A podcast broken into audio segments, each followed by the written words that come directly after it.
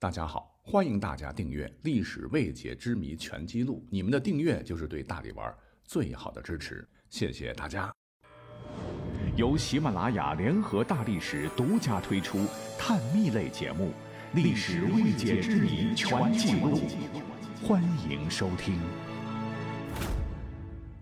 大家好，那录本期节目的今天呢，正好是二月二龙抬头。这里边的龙原本最初指的是二十八宿中的东方苍龙。节气到了，如果晚上你来仰观苍穹，会发现有一颗龙角星是熠熠生光，从东方地平线上冉冉升起，故称龙抬头。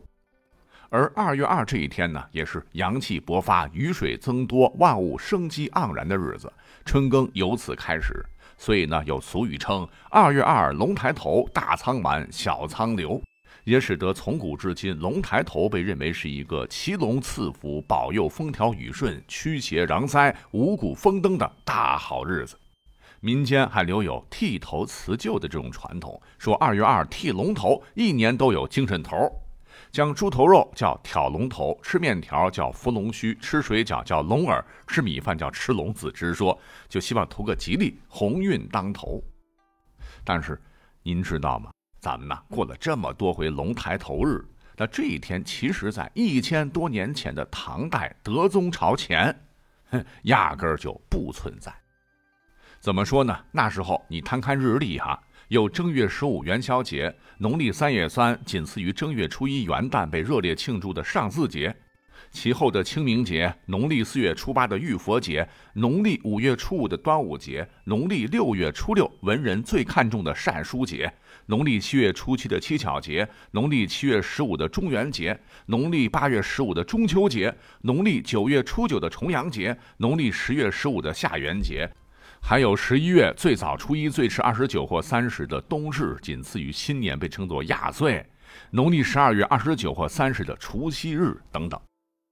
之前所有朝代的皇帝都没发现这里边有什么问题，是等到了唐德宗李阔有一天心血来潮，把全国的节庆日撸了一遍，眉头忽然紧锁。嗯，寡人曾依靠宰相李泌及大将李胜协力平定安史之乱，以强民为己任，严禁宦官干政，废租庸调制，改行两税法，一扫玄帝国事的颓废之象。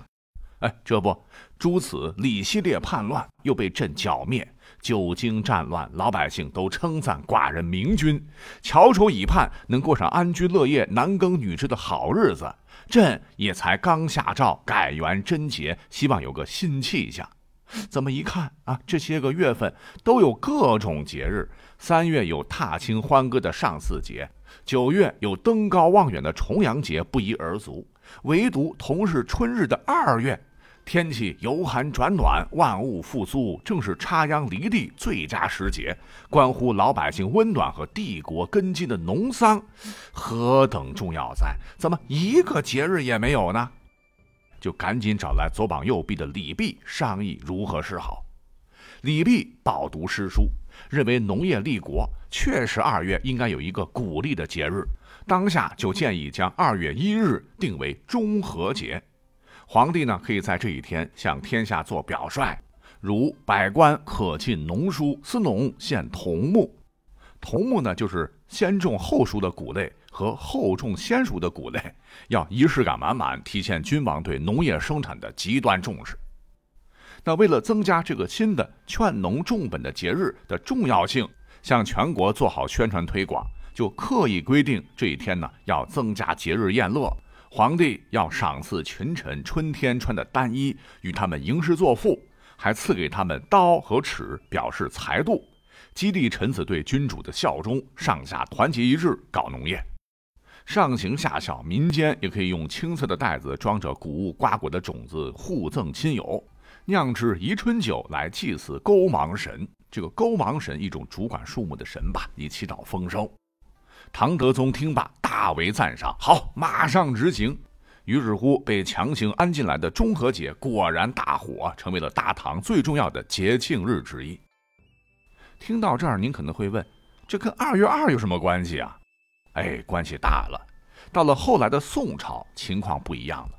宋朝别看历史上军事不行，但经济更为富庶，文化有自信，心里边呢有些方面是瞧不上唐人的。